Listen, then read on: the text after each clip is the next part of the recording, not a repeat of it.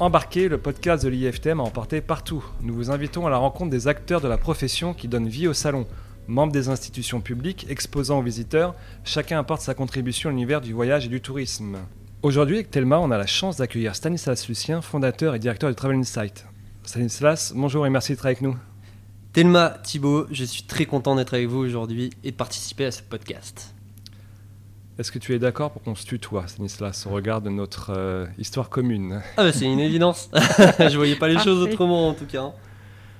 Stanislas, alors tu es donc le fondateur de Travel Insight et tu as aussi euh, créé le village des influenceurs de l'IFTM. Euh, aujourd'hui, on aimerait avoir ton expertise sur de nombreux sujets liés au, au secteur du tourisme. Maintenant, je pense que tout le monde ne te connaît pas comme nous te connaissons. Est-ce que tu peux te présenter, nous en dire plus sur toi, Stanislas? Euh, bien sûr. Euh, je dirais que déjà, si on devait parler de parcours professionnel, c'est beaucoup de, de chance, beaucoup de belles opportunités et beaucoup de rencontres. Euh, moi, concrètement, je viens du sud de la France. J'ai fait mes études à l'ESCAET. donc, c'est l'école supérieure de commerce et d'administration d'entreprises touristiques, où bah, concrètement, j'ai fait un MBA et j'étais complètement passionné que par une chose le marketing du tourisme et l'entrepreneuriat. Et euh, c'est sur les bancs de l'esquette où j'ai notamment rencontré euh, Célia, euh, qui est aujourd'hui mon associé, avec qui on a fondé l'agence.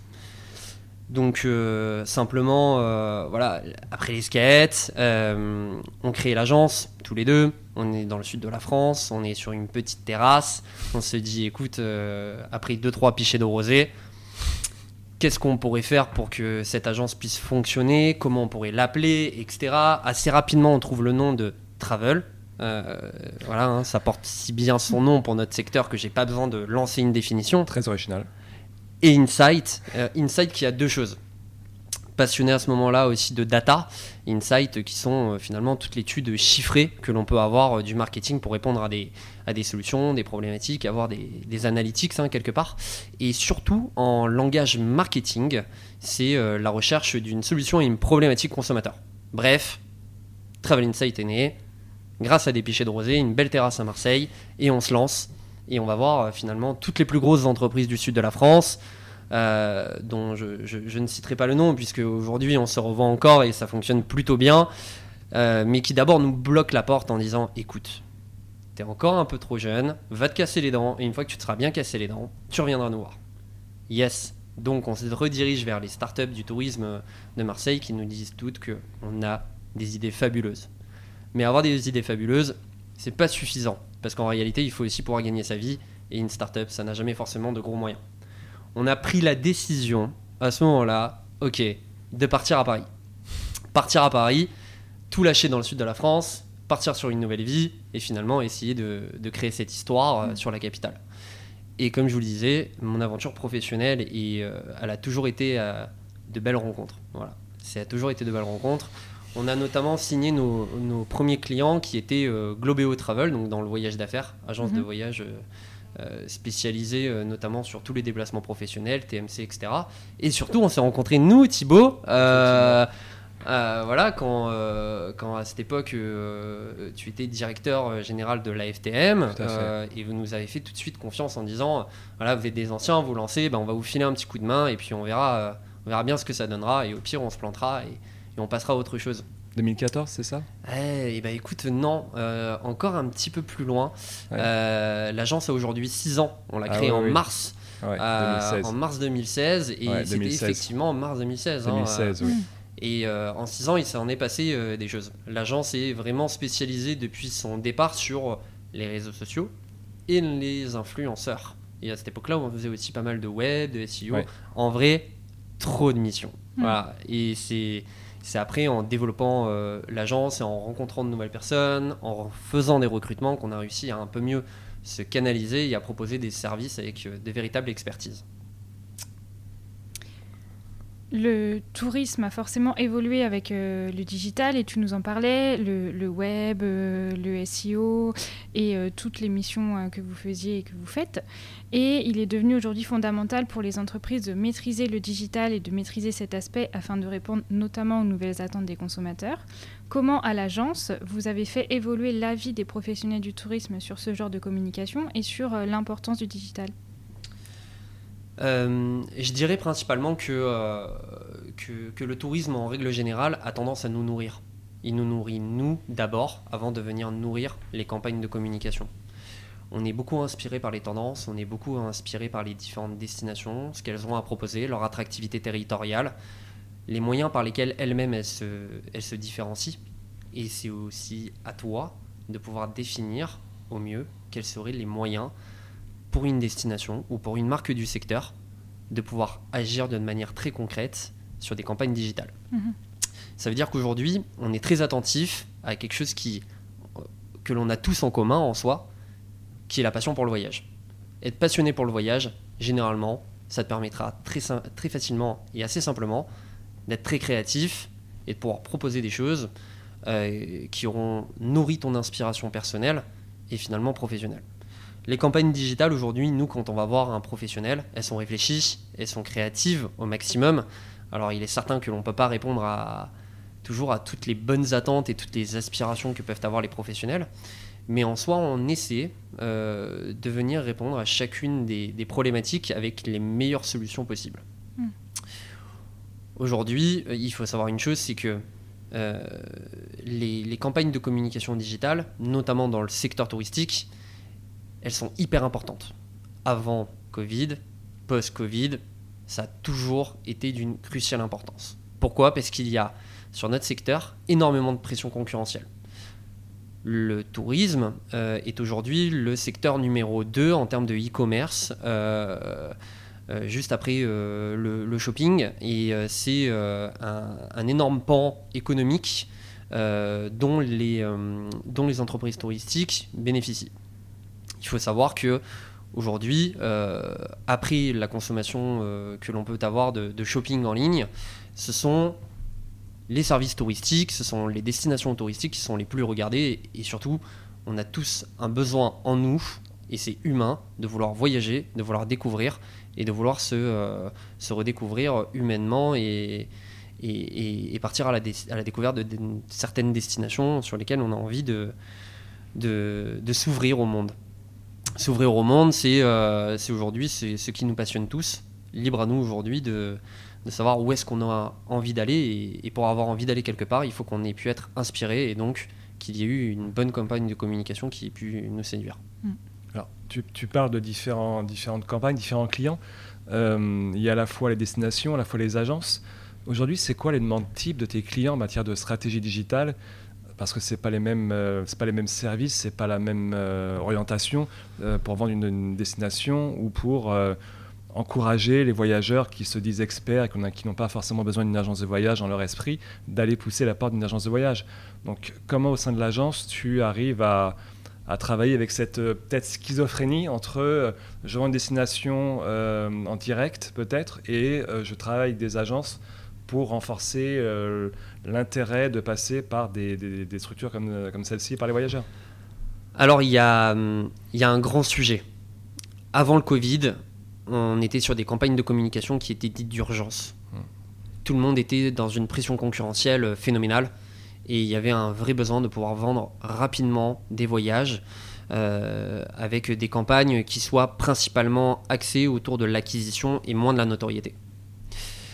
Quand est arrivé le Covid, on a tous été remis en question. Nous-mêmes à l'agence, on s'est beaucoup remis en question sur les services que l'on proposait, la manière dont on le faisait, euh, comment on se positionnait sur le marché, quelles étaient nos ambitions, etc. Beaucoup, beaucoup, beaucoup d'acteurs nous ont contactés à ce moment-là pour se remettre en question, notamment sur leur brand book. Le brand book, en fait, c'est tout simplement euh, bah, quelle est la marque, quelles sont ses valeurs, la mission, euh, quelle est leur identité visuelle, est-ce qu'ils font les choses bien, est-ce qu'ils font les choses moins bien. Euh, et, et ça, Ouais. et ça, on l'a beaucoup vu. Est-ce que c'est à dire qu'avant le Covid, toutes ces, tous ces clients finalement se sont jamais posé de questions sur ce on brand book moins la question. parce que ça se vendait facilement, parce que ça marchait, Oui. le tourisme, et donc euh, Évidemment, il n'y avait pas trop de questions à se poser à partir du moment où tu vendais un voyage. euh, sauf si tu étais très mauvais commercial, euh, généralement ça partait tout seul.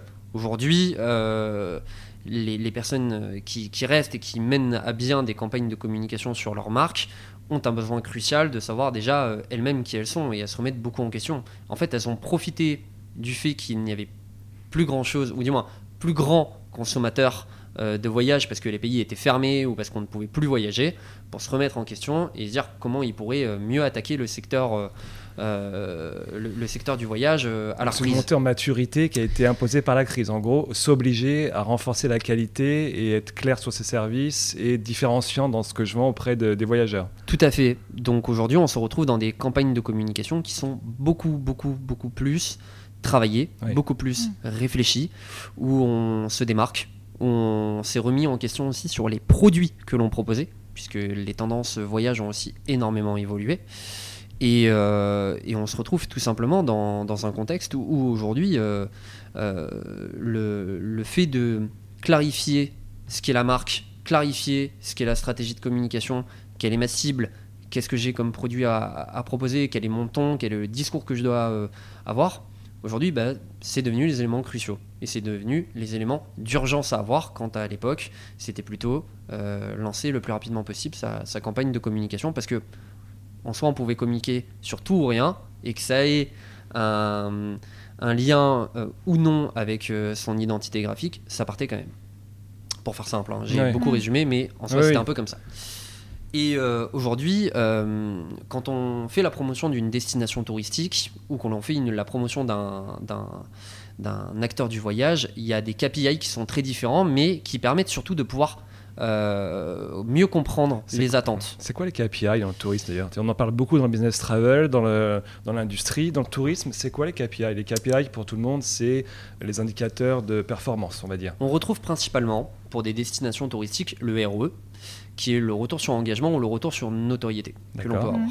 Le retour sur visibilité, etc. C'est-à-dire qu'une destination touristique aujourd'hui, elle a un besoin de faire venir de nouveaux visiteurs, mais principalement, elle le mesurera euh, en fin d'année, soit en fonction de la taxe journalière qu'elles auront pu obtenir, ou en fonction du nombre de visas ou de nombre de, passeports euh, étrangers ou de la destination qu'ils auront pu recevoir. Sans aller trop loin dans le détail non plus. Voilà, bref, ça c'est le ROE quelque part que l'on mm. pourra avoir c'est leur retour sur, euh, sur notoriété. Et ensuite, pour, euh, le, pour la partie plus acteur touristique, on a le ROI, où là, bah, concrètement, combien de ventes de packages ou de voyages ou de demandes de, de, de devises ont reçu dans leur boîte mail suite à des campagnes digitales qu'ils ont pu mener. Vous, Travel Insight, vous êtes capable de connecter la campagne de com à la vente et de dire grâce à cette campagne, ça a engagé ou ça a permis de vendre tant de packages. Aujourd'hui, ça se mesure. Ben, c'est une obligation on est obligé aujourd'hui de pouvoir tout maîtriser de bout en bout. C'est clairement une, une obligation parce que c'est là où est la valeur ajoutée d'une agence. Bien sûr. Euh, sinon, euh, sinon, on ne servirait pas à grand chose.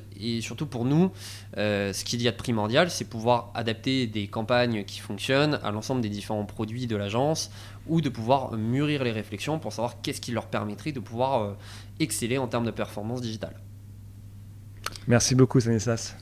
On parlait des tendances tout à l'heure. Euh, quelles sont, selon toi et selon vous à, l'agence, les tendances euh, qui vont être privilégiées pour cette année 2022 euh, pour moi, elles, viennent principalement autour du fait de, réussir à se sortir de la ville, retrouver les espaces verts. Mm. En fait, tout ce que je vais vous dire, c'est qu'il n'y a rien de surprenant. En vrai, on s'en rend tous compte et ça n'a plus aucune surprise pour personne. Et c'est pas avant-gardiste ce que je vais vous dire, mais euh, aujourd'hui, euh, tout le monde n'a qu'une envie, c'est de la nature, c'est les grands espaces. Euh, on l'a beaucoup dit, mais pendant le Covid, la première, le premier geste barrière naturel, c'était de partir en nature.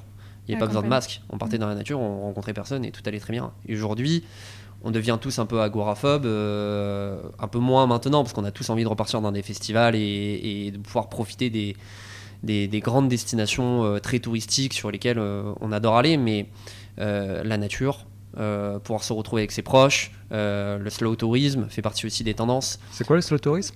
Le slow tourisme, c'est le fait tout simplement de pouvoir profiter d'une manière écologique, locale. On, retrouve en fait le terme dans slow tourisme beaucoup des locavores. Les locavores sont ceux qui vont partir sur une destination pour profiter un maximum des richesses locales de la destination. Donc tout simplement du savoir-faire, de l'artisanat, euh, profiter aussi euh, des produits locaux qui sont sur, euh, sur la destination, profiter des circuits courts. Bref, c'est c'est aujourd'hui aussi un, grand enjeu que peuvent avoir les destinations touristiques et les agences.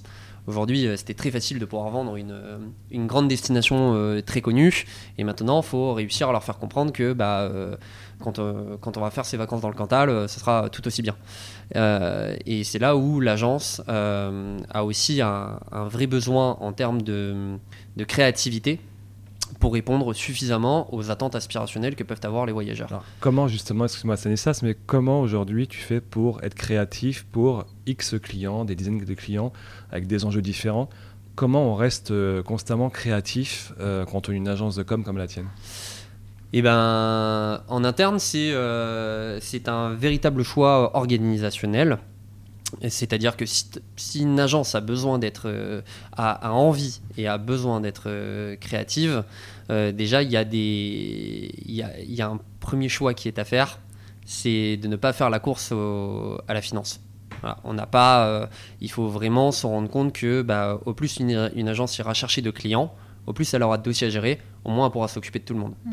Donc elle a une obligation quelque part de devoir un peu augmenter ses, ses honoraires pour être plus stable financièrement, arrêter de vouloir euh, courir après euh, le moindre petit budget qui puisse traîner et se concentrer sur euh, les budgets qu'elle a traités aujourd'hui de manière à ce qu'elle ait plus de temps, qu'elle soit moins, à l'affût du moindre dossier commercial qui, pourrait lui arriver dans les mains et surtout se rendre compte que ben, pour perdurer, dans un secteur tel que le nôtre, qui en plus est tout petit, euh, il faut savoir prendre le temps de bien faire les choses, de ne pas être précipité, de ne pas chercher à se brûler les ailes, et surtout euh, bah, réussir à se vendre correctement. La créativité vient principalement de ça.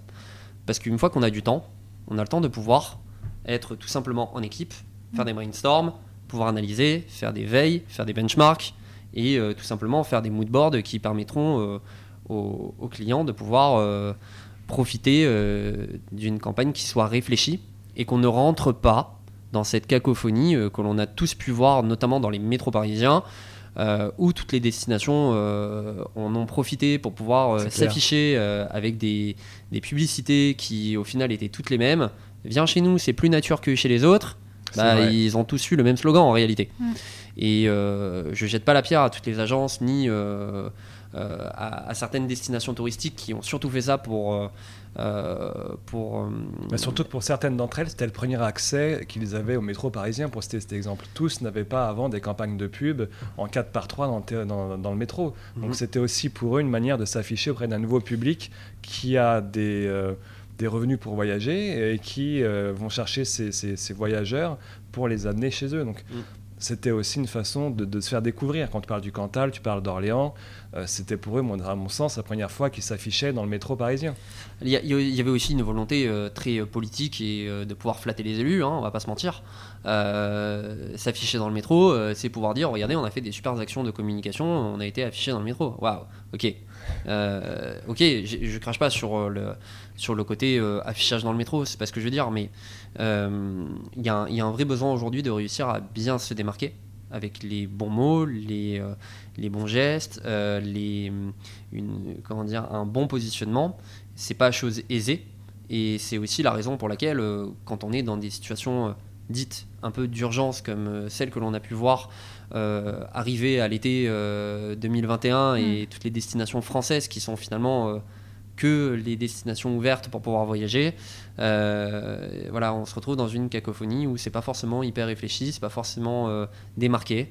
Et, euh, et, tout est ici l'intérêt de l'agence de réussir à, à, produire le bon contenu qui soit suffisamment inspirant. On le redira jamais assez, le contenu est roi. c'est en transmettant le bon contenu auprès de ces bonnes cibles que l'on arrive, quoi qu'il arrive, à pouvoir actionner les bons modes d'inspiration, la bonne envie, la bonne attractivité territoriale. Je le redis, le contenu est roi. Euh, c'est-à-dire que aujourd'hui, on peut aussi bien toucher sur les réseaux sociaux une catégorie euh, senior comme une catégorie très jeune euh, qui va pouvoir en parler euh, soit autour d'eux euh, pour partir en groupe avec leurs amis ou auprès de leurs parents, tout comme on a, si on a besoin de toucher des voyageurs d'affaires ou du maïs ou une catégorie professionnelle.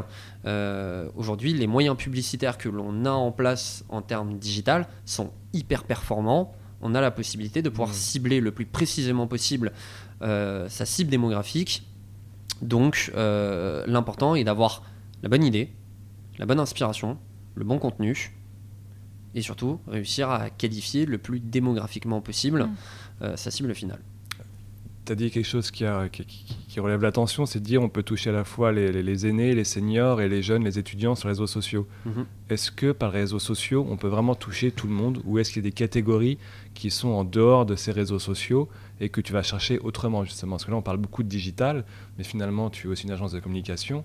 Est-ce que tu communiques à 100% sur le digital ou est-ce qu'il y a d'autres axes de communication pour aller toucher les cibles qui sont moins sensibles à ces, moyens de à ces canaux? Il faut pas euh, en fait il faut surtout pas se leurrer en se disant que dans les euh, tendances de communication 2022 2022 2023 etc ça sera de la communication multicanal parce que c'est totalement faux ça existe depuis très longtemps c'est comme ça hmm. euh, il faut être partout voilà, il faut être partout parce que euh, on va le retrouver dans, dans, les, dans les autres agences euh, et dans les très grandes agences. Ce qui nous intéresse, c'est le GRP, c'est les impressions, etc. Euh, c'est le nombre de fois où il y aura cette répétition, c'est le nombre de fois où on pourra réapparaître. Il y a une vraie réalité qui fait qu'aujourd'hui, et, et, et c'est là où les réseaux sociaux ont une énorme performance, c'est que pour attirer quelqu'un à venir sur son site internet, on passe par effectivement tout ce qui va toucher au SEO, au SIA, donc l'achat de Google AdWords. On va passer par euh, des réseaux sociaux, on va travailler par des moyens d'influence, on va travailler par des moyens de relations presse, on va travailler par des moyens euh, d'impression dans le métro, etc. Toutes ces personnes qui passent sur le site internet, il y a un moyen de pouvoir les capter au travers de pixels, au travers de cookies, qui permettront tout simplement d'ailleurs de pouvoir faire de retargeting. L'action de retargeting est aujourd'hui le moyen le plus efficace de pouvoir revenir très régulièrement dans son feed que ce soit pour une sim B2C ou B2B, hmm. tout simplement. Quand vous êtes aujourd'hui euh, un, acteur du, tourisme qui a un besoin, par exemple, euh, de faire revenir régulièrement sur votre site internet ou de revenir dans la tête euh, de, vos distributeurs, bah, vous avez la possibilité de pouvoir leur réadresser, que ce soit sur les réseaux sociaux ou au travers de manière display, euh, des, actions commerciales qui vous permettent de pouvoir relancer des challenges de vente, qui permettent de pouvoir euh, relancer euh, de l'attractivité vers des brochures, etc., etc. Merci Stanislas, merci, merci. On va parler un peu d'IFTM. Ça fait trois ans que euh, Travel Insight travaille en étroite collaboration avec l'IFTM. tu as créé le village des influenceurs qui réunit près de 40 exposants. Euh, à ma connaissance, c'est le premier euh, workshop inversé du secteur du tourisme. Tu diras si je me trompe, mais ça me paraît un format assez original et exclusif. Pourquoi avoir créé ce concept? Pourquoi, ce workshop? Et pourquoi euh, à l'IFTM Alors, ben, Telma, si tu le veux bien, on peut parler d'anecdotes ou pas? Oui, on va te demander après une anecdote sur le salon. Après, mais on peut la faire maintenant, c'est encore plus drôle. Alors en réalité, il faut savoir que euh, euh, quand, on est arrivé sur le secteur euh, touristique, on, était présent sur tous les événements. Et être présent sur tous les événements, ça nous amène à rencontrer beaucoup de monde. Forcément. Et, évidemment, on avait rencontré à ce moment-là donc le directeur du salon et qui nous avait dit qui nous avait dit ouais ça serait bien qu'on se rencontre dans nos bureaux à défense tout ça ok super donc nous, déjà, on s'est dit, euh, bon, il va, nous dire de... Il va nous dire euh, qu'il veut qu'on gère sa com, etc. Contrat de ouf, ça va être trop bien, euh, voilà. Sauf que la réalité, c'est que en fait, ben, on, se voit plutôt proposer un stand. Prenez un stand chez nous, vous serez, peut-être la première agence mm. de communication à enfin pouvoir exposer sur le salon, etc. Et quand on a découvert le, euh, qu'à cette époque-là, on n'avait pas les moyens, surtout de pouvoir s'offrir euh, en début de création d'agence le, euh, un stand sur IFTM et qu'on préférait garder les, étoiles qui pétillaient dans les yeux quand on y allait. on s'est dit bon, ça passera pas. Donc finalement, la, discussion est déboutée. Et je me revois avec ma petite sacoche en cuir, mon petit costume, mon petit machin. Hein, tu avais mis le costume ce jour-là bah, Toujours, toujours. On fait toujours attention dans ces moments-là je me lève avec ma petite, euh, ma petite sacoche euh, et, j'ai dit non, attends, je peux pas partir comme ça. Bah, du coup, je me rassois, j'ai dit écoute, euh, non, j'ai autre chose à te proposer. Il y a un truc que vous faites pas qui cartonnerait. c'est un village des influenceurs. voilà, vous faites venir des influenceurs, les professionnels viennent à leur rencontre, nous on les connaît tous. Voilà, on peut faire un truc dans ce sens-là, ça pourrait trop bien marcher. et Et donc du coup, on rentre un peu dans la discussion. Euh, D'abord, il sait pas trop, etc. Et, euh, et je lui dis, en plus de ça, euh, franchement, votre communication, elle est pas ouf. Mm. Et on pourrait faire des trucs carrément mieux pour vous. Et euh, je cite deux trois trucs, etc.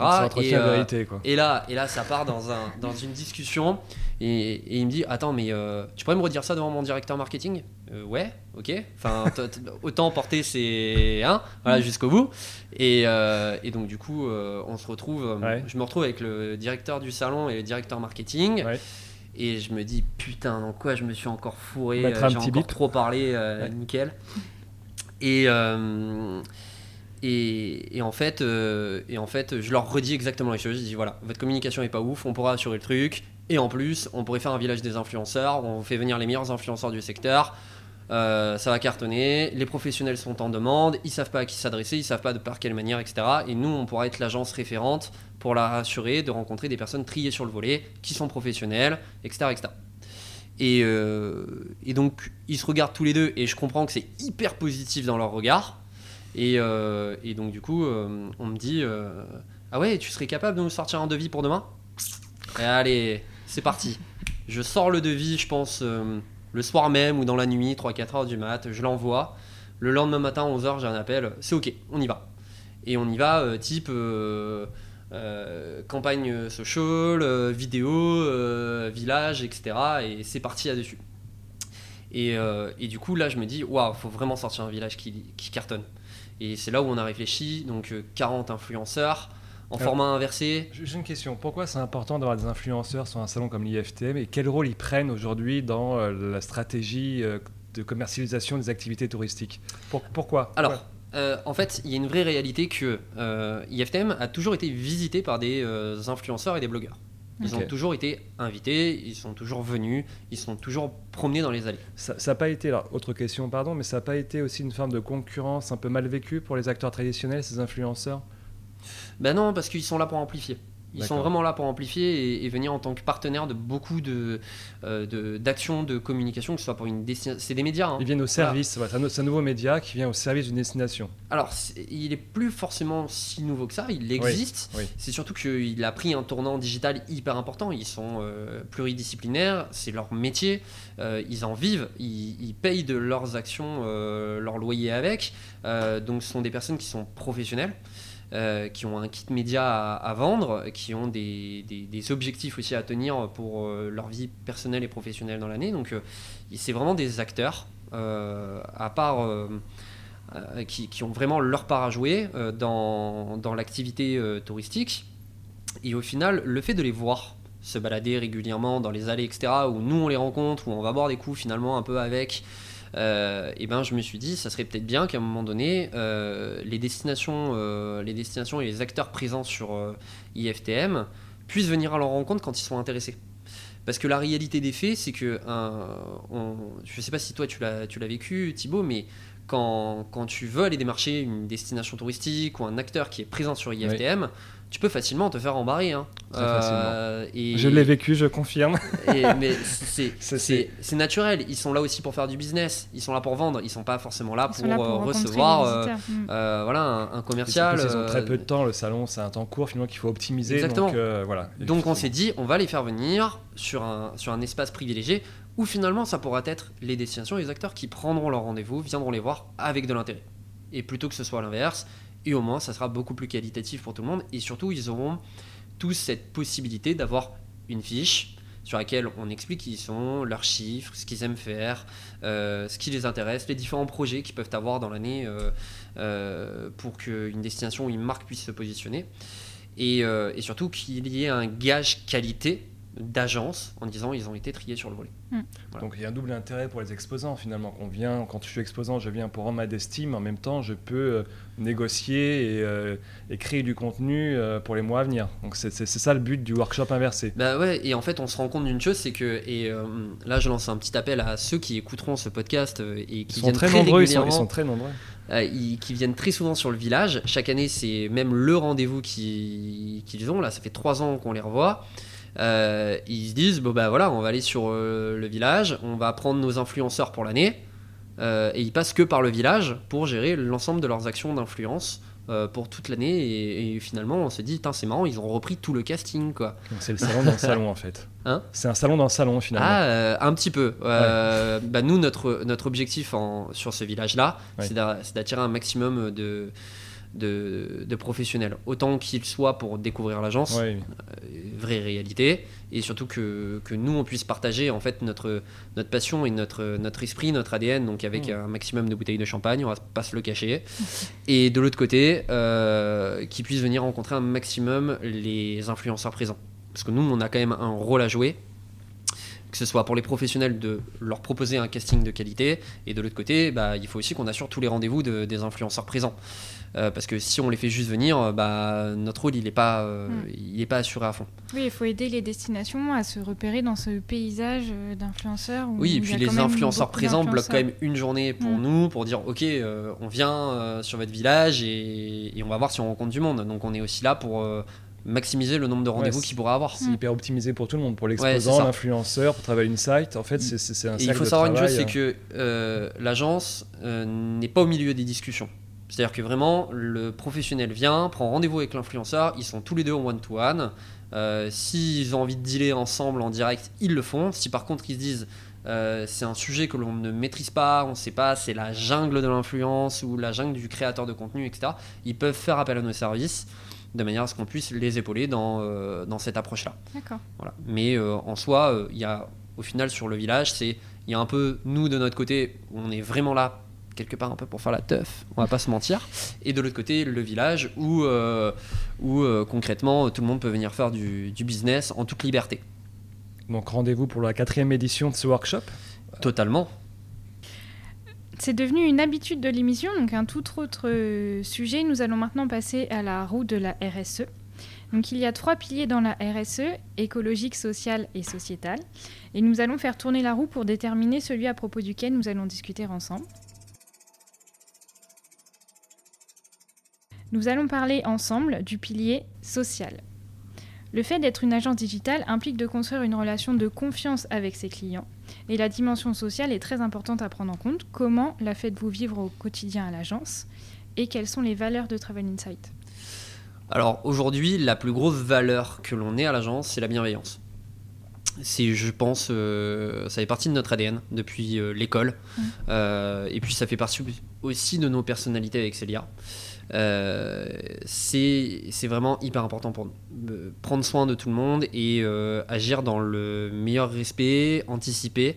Il y a un, il y a un, autre, il y a un autre trait de personnalité que l'on nous attribue beaucoup. C'est, euh, c'est le côté familial. On est une petite famille à l'agence. Tu de combien d'ailleurs à l'agence? Bah, aujourd'hui, on est 18. Ah, dis donc. Il y a 18 personnes. Euh, et il faut que ce soit un maximum familial. Donc il y a un vrai besoin de, de construire ces liens-là. Euh, euh, pour rigoler, ils nous appellent tous papa et maman à l'agence. Et moi, je les appelle tous les enfants. On est, je suis obligé. Et, et concrètement, voilà, il y, a un- il y a un vrai besoin d'être dans un esprit de famille, déjà entre collaborateurs, et ensuite de bienveillance auprès de l'ensemble des, des différents clients, partenaires, euh, comptes que l'on peut avoir. Euh, typiquement, quand euh, le Covid est arrivé et qu'on a eu euh, beaucoup d'arrêts de, de dossiers pour des raisons qui étaient financières et pas forcément d'autres choix, on a décidé de quand même accompagner un maximum des, des agences qui nous faisaient confiance pour la simple et bonne raison qu'elles avaient quand même des besoins de communication, Oui. qu'elles soient de crise, d'apporter du soutien sur les dossiers qui étaient en cours, etc. Euh, donc bah, le choix a été ok, stoppez au maximum vos budgets, pas de problème, mais nous de notre côté on continuera de vous accompagner parce que la crise elle durera pas, mais nous on veut que notre partenariat dure. La stratégie Donc- était payante en post-crise? Bah, évidemment, elle a été payante. Euh, après, il y a. En fait, ce qui fait le plus mal, c'est euh, c'est de connaître euh, des liquidations judiciaires ou Ouais. des placements en redressement. Euh, parce que nous-mêmes, euh, et, et je pense que tu me comprendras dans ce choix-là, on est avant tout des entrepreneurs Tout et on parle à des entrepreneurs. Ouais. ou on parle à des personnes euh, qui ont fait carrière qui, qui vouent euh, à leur boîte euh, une, une passion et, et pour lesquelles ils sont hyper attachés. Et, et finalement tout cet aspect humain là on, on est obligé de le prendre en considération. On est obligé de, de les accompagner au mieux dans toutes ces situations là derrière chaque entreprise il y a une personne il y a de l'humain, il y a des personnes, enfin il y a, il y a, il y a des une histoire, il y a du vécu, et à un Voilà, moment donné, l'humain prend le dessus. Il y a des sur- souvenirs, ouais, il, y a des, il y a des expériences qui ont été vécues, il y a une histoire, il y a eu, il y a eu des fondations. euh, on, on retrouve en fait un peu tout le segment de vie que l'on peut avoir euh, nous-mêmes de nos côtés. Donc euh, c'est la raison aussi pour laquelle on est obligé d'être bienveillant. On tombe pas forcément que sur des personnes euh, avec qui ça match. Ok, bah, ça arrive, c'est comme ça, c'est la personnalité, mais toutes les autres personnes que l'on rencontre généralement sont ouvertes, sont disponibles, sont, ont un bel état d'esprit, partagent cette même passion qui est le voyage, Mm. normalement, hein, euh, on va pas se mentir. Mais euh, et c'est la raison en fait un peu pour laquelle il faut absolument, euh, il faut absolument euh, les accompagner au mieux dans toutes les, euh, dans toutes les circonstances que l'on, auxquelles on doit faire face, que ce soit les bons et les mauvais moments. C'est un peu Mm. le mariage, hein, quelque part. Tout à fait. Merci euh, Stanislas pour toutes ces réponses. Euh, il nous reste une dernière question à aborder et qui est euh, un petit peu plus légère et sympathique. Quel est le souvenir kitsch que tu rapportes de vacances? Les mugs, alors les mugs, les mugs, les mugs. Les mugs, et alors surtout, j'ai choisi le mug le plus kitschoun possible. C'est le gros sujet que l'on a à l'agence aujourd'hui. C'est que j'impose un peu, c'est faux, mais j'impose un peu quand même, euh, à ce que tout le monde ramène quelque chose de voyage. Mais euh, ça peut être le. le- le- on, on mange beaucoup à l'agence, donc ils ramènent beaucoup de food. Euh, Mais moi, je ramène beaucoup des mugs. Et je ramène les mugs de toutes les destinations sur lesquelles je me rends. Et surtout, je me rends compte que je prends toujours le mug le plus moche possible. voilà, c'est vraiment le jeu de ramener le mug le plus moche à l'agence. euh. Il y a de la place pour tout ça, à l'agence? Et euh, alors, pour le coup, là, je regardais, euh, je crois qu'on frôle les 40 mugs. euh, on est. enfin, Ouais. 40 mugs euh, différents et euh, ça va de la tasse licorne euh, à, euh, à la petite soucoupe euh, vraiment euh, pas belle, très mal dessinée. Mais euh, voilà, c'est euh, le jeu de ramener euh, le mug qui soit le plus kitschum, le plus moche euh, possible de chacune des destinations. Et surtout, bon, faut bien qu'il y ait marqué. euh, là, je reviens de Los Angeles, donc euh, j'ai fait plein de. Au final, je me suis rendu compte que j'en ai ramené 8 de voyage. Huit je suis mugs complètement. ouais, 8 mugs, ça sert complètement à rien d'en ramener autant. Ah, Mais au moins, j'en ai ramené un de Malibu, euh, deux de Las Vegas, euh, un autre de Palm Springs, de machin, etc. Et, euh, et voilà, c'est le truc. Donc, euh, si vous venez à l'agence boire un coup, n'hésitez pas à demander notre sélection de mugs. Ça sera avec très grand plaisir de vous servir euh, dans quelque chose qui soit vraiment, vraiment pas beau. Bah, Voilà. Le plus dur sera de choisir en fait le mug dans lequel on va boire le café. Exactement. Voilà. Stanislas, on arrive à l'issue de ce podcast. Un grand merci pour ta présence, nos échanges. C'était super intéressant, instructif. J'invite tous nos auditeurs à partager ce podcast, présenté par Thelma Push et Thibaut Barra, réalisé sous le patronage de l'IFTM avec la contribution de l'agence Eugène Jo. N'hésitez surtout pas à vous abonner à la chaîne pour ne rien manquer des prochains épisodes. A très bientôt, Stanislas. Au revoir. À bientôt. À bientôt.